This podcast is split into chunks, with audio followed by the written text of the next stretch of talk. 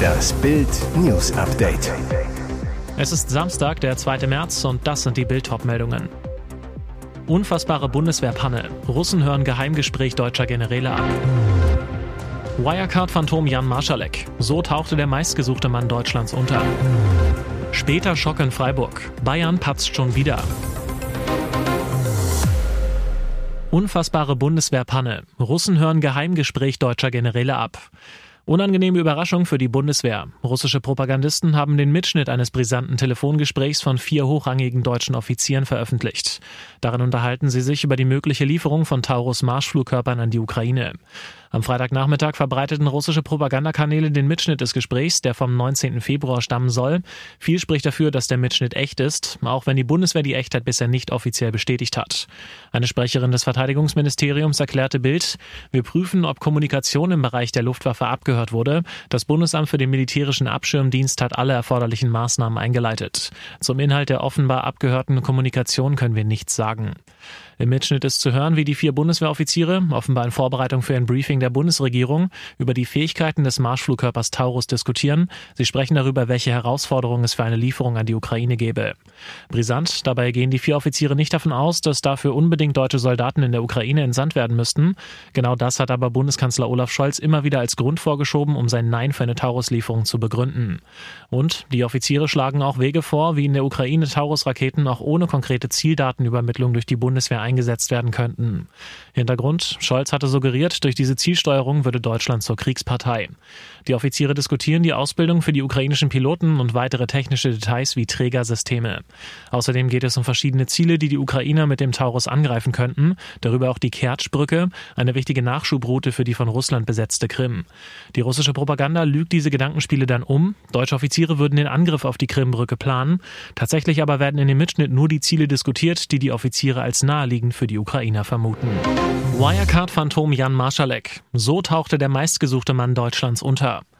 Seit fast vier Jahren ist Jan Marschalek auf der Flucht. Der Ex-Vorstand des insolventen Finanzdienstleisters Wirecard gilt als der meistgesuchte Mann Deutschlands. Wie der russische Geheimdienst ihn rekrutierte und wie spektakulär er untergetaucht ist, enthüllt jetzt eine gemeinsame Recherche vom Spiegel, dem ZDF, dem österreichischen Standard und der russischen Investigativplattform The Insider. Herausgekommen ist ein Agenten-Thriller, bei dem sich der charismatische Trickser zum Bösewicht einer James-Bond-Verfilmung wandelte. Im Zentrum Schulabbrecher Marschalek, ein Priester, eine junge Frau und ein Top-Spion. Die Vorwürfe sind brisant. Der gebürtige Wiener soll noch bis in das Jahr 2023 einen Agentenring in London gesteuert haben. Marschalek beauftragte wohl bulgarische Helfer, Moskaus Kritiker quer durch Europa zu verfolgen, sie auszuspähen und womöglich sogar aus dem Weg zu räumen, schreibt der Spiegel. Darüber hinaus deutet vieles darauf hin, dass Jan Marschalek auch das DAX-Unternehmen Wirecard in russische Geheimdienstaktivitäten einspannte. Es gehe um Geldwäsche und die Bezahlung von Söldnern. Das Recherchekollektiv verfolgte die Spur des 43-Jährigen, der als Wirecard-Vorstand mehr als 60 Mal nach Russland gereist sein soll, zurück und enthüllt, wie der ehemalige Topmanager habe untertauchen können. Als falscher Geistlicher. Priester Konstantin Bajasow, der im russischen Lipetsk Messen hält und dem Österreicher verblüffend ähnlich sieht, habe seit September 2020 seinen Pass nicht mehr benutzt. Aber wie konnte der Gesuchte überhaupt ein Teil der russischen Geheimdienstwelt werden? Türöffner für den Mann, der den großen Auftritt liebte und schon mal 15.000 Euro beim Abendessen gelassen hat, soll Natalia Slobina gewesen sein. Die ehemalige B-Movie-Darstellerin und Jan Marschalek wurden ein Paar. 2014 schrieb der Spiegel. Von da an, zitiert das Rechercheteam Vertraute, sei der talentierte Programmierer ein anderer Mensch gewesen. Flüge in MiG-Kampfjets, Schießübungen mit Panzerfäusten, ständiges Denken in falschen Identitäten und Fluchtrouten. Marschalek inszenierte sich als Geheimagent. Noch Jahre später ließ er sein Büro auf Wanzen absuchen, hortete Gasmasken und Medikamente. Das Magazin wirft die Frage auf, warum hatte Moskau ein Interesse daran, Marschalek, vermutlich ganz gezielt über seine Partnerin Slobina, anzuwerben? Antwort, viel spricht dafür, dass es sein Posten als operativer Wirecard-Vorstand war. Denn Dutzende internationale Konzerne und auch das Bundeskriminalamt ließen ihre Finanzgeschäfte von Wirecard abwickeln. Sensible Informationen seien so bei dem Russenspion gelandet und mutmaßlich auch in Moskau.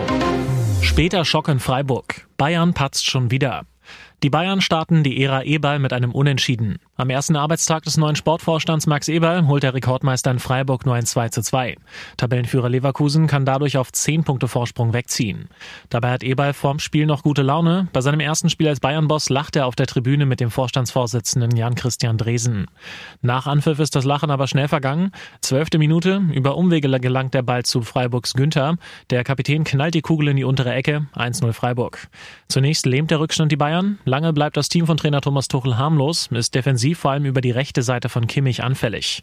Schließlich sorgt Mathis Tell mit einem Traumtor für den Wachmacher. 35. Minute, nach einer Bayern-Ecke schlänzt er in die lange Ecke zum Ausgleich 1 zu 1. Der Stürmer steht in Freiburg erstmals in dieser Bundesligaspielzeit in der Startelf, liefert sofort ab. Für die Führung sorgt dann Jamal Musiala mit einem Zaubersolo. 75. Minute, im Strafraum tanzt der DFB-Star gleich drei Freiburger aus, trifft eiskalt ins lange Eck. Tell und Musiala bescheren beinahe Eberls ersten Bayern-Dreier. Von beiden Supertalenten hatte der neue Clubboss auf seiner Antrittspressekonferenz am Dienstag geschwärmt. Eberl sagte, irgendwann sind es vielleicht auch junge Spieler wie Tell und Musiala, denen wir Einsatzzeiten geben müssen. Kurz vor Schluss kommt Freiburg dann aber zurück. Nach einem langen Einwurf legt Gregoritsch für Höhler auf, der Volley zum 2 zu 2 trifft. So startet Eberl mit einem weiteren Bayern-Dämpfer. Und jetzt weitere wichtige Meldungen des Tages vom Bild Newsdesk. Er erschoss vier Menschen und plante wohl ein noch größeres Blutbad. Ein Bundeswehrsoldat tötete nach Bildinformationen im Ort Schesel den neuen Freund seiner Ex-Partnerin und dessen Mutter. Außerdem im wenigen Kilometer entfernten Botel eine Freundin seiner Ex-Partnerin und deren dreijähriges Kind. Zuvor hatte es geheißen, der Mann habe seine Ex-Partnerin getötet. Der Soldat stellte sich nach der Tat der Polizei, wurde festgenommen. Ermittler durchsuchten sein Auto, fanden dort einen Molotow-Cocktail, mehrere Magazine für Schusswaffen und weitere Munition. Am Mittag erließ das Amtsgericht Pferden gegen den Beschuldigten Haftbefehl. Der Beschuldigte wurde anschließend in eine Justizvollzugsanstalt überführt. Am frühen Freitagmorgen war die Polizei zu einem Einfamilienhaus in Schesel im Kreis Rothenburg gerufen worden. Großeinsatz, weil es dort in der Nacht gegen 3.30 Uhr zu einer Schießerei gekommen war. Die Beamten sperrten das Grundstück großräumig ab, sicherten mit Maschinenpistolen das Gebäude, stürmten es. Dann der grausame Fund. Sprengstoffexperten waren im Einsatz. Am Freitagmittag arbeiteten in dem Haus in Schesel Ermittler, um den Tatablauf zu rekonstruieren. Auch ein Team der Bundespolizei zum Sprengstoffentschärfen war vor Ort. Nach Bildinformationen fanden sie in einem Nebengebäude weitere verdächtige Gegenstände. Ein Nachbar man denkt, wenn man sowas hört, dass das total weit weg ist. Aber dann aus dem Fenster zu gucken, wenn das so zwei Meter von einem entfernt ist, das ist natürlich ein ganz anderes Gefühl. Seit sich Prinzessin Kate Mitte Januar einer geplanten Bauch-OP unterzog und seitdem nichts mehr von ihr zu sehen oder zu hören ist, machen sich die Royal-Fans Sorgen. Die große Frage, die sich alle stellen, wie geht es der Frau von Prinz William wirklich? Weil einfach nichts an die Öffentlichkeit gelangt, kursieren im Netz schon irre Verschwörungstheorien. Da wird unter dem Hashtag Where is Kate beispielsweise vermutet, Kate könnte an einem Prinzessinnen-Schutzprogramm teilnehmen. Als Prinz William am Dienstag dann auch noch einen Gedenkgottesdienst für seinen verstorbenen Patenonkel aus persönlichen Gründen absagte, ging bei vielen das Kopfkino los. Es ist schon merkwürdig und höchst höchst ungewöhnlich, dass so gar nichts über Kates Gesundheit nach außen dringt. Das kam selbst in Zeiten, in denen die Queen oder Prinz Philipp mal krank waren, so nicht vor, sagt ein Palastmitarbeiter zu Bild. Natürlich schürt das die wildesten Spekulationen und Gerüchte. Aber der Royal Insider gibt Entwarnung. Londoner Fotografen warfen diese Woche ein ganz besonderes Auge auf Prinz William und die sagen nach Bildinformation, Kates Ehemann habe so wie immer gewirkt. Von Niedergeschlagenheit oder Sorge sei da nichts zu sehen gewesen. William lachte und wirkte unbekümmert, so Fotograf Ben Stokes. Aber vielleicht ist William auch nur ein exzellenter Pokerspieler, der seine wahren Emotionen gut verstecken kann. Daran glaubt der Palastmitarbeiter nicht. Während sich Royal-Fans auf der ganzen Welt Sorgen um Prinzessin Kate machen, sei hinter den Palastmauern alles entspannt.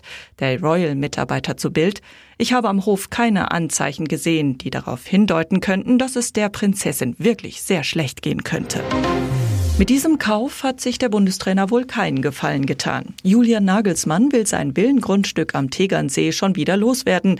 Dabei hatte er es erst vor einem Jahr gekauft, für angeblich rund 5 Millionen Euro. Jetzt wird es auf der Internetseite eines Maklerbüros zum Verkauf angeboten für 8,9 Millionen Euro. Dabei hatte der Ex-Bayern-Coach große Baupläne auf dem Grundstück. Aber das vermeintliche Liebesnest wurde zum Riesenflop. Derzeit ist das Anwesen in einem verwaisten und verwahrlosten Zustand. Erstaunlich, auf der Makler-Homepage wird es ganz anders dargestellt. Charmante Villa mit einem einzigartigen Seeblick heißt es da. Dazu ein Prachtanwesen, wie man es auf einem Grundstück bauen könnte. Große Fensterfronten, weitläufige Terrasse. Das Haus kann über insgesamt vier Etagen gebaut werden. Zudem ist eine Tiefgarage für fünf bis zehn Autos denkbar, heißt es im Exposé.